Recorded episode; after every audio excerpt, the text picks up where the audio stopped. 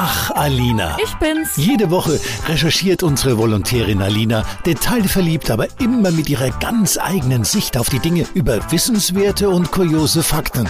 Eben Alina. Lügen haben ja bekanntlich kurze Beine. Oder vielleicht aber doch kalte Nasen. Wissenschaftler konnten jetzt nämlich beweisen, dass sich die Temperatur der Nase ändert, wenn man lügt. Das hängt wohl damit zusammen, dass Lügen anstrengender ist, als man es bei manchen vermutet.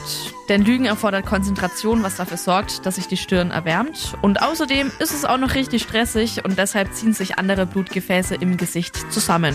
Genau dadurch wird dann auch die Nase kälter. Also je wärmer die Stirn und je kälter die Nase ist, desto höher ist auch die Chance, dass dich dein Gegenüber gerade anflunkert. Genau das nennen die Wissenschaftler übrigens den Pinocchio-Effekt. Sie glauben außerdem, dass man diesen Effekt nutzen könnte, um Schuldige bei einem Verhör zu ertappen.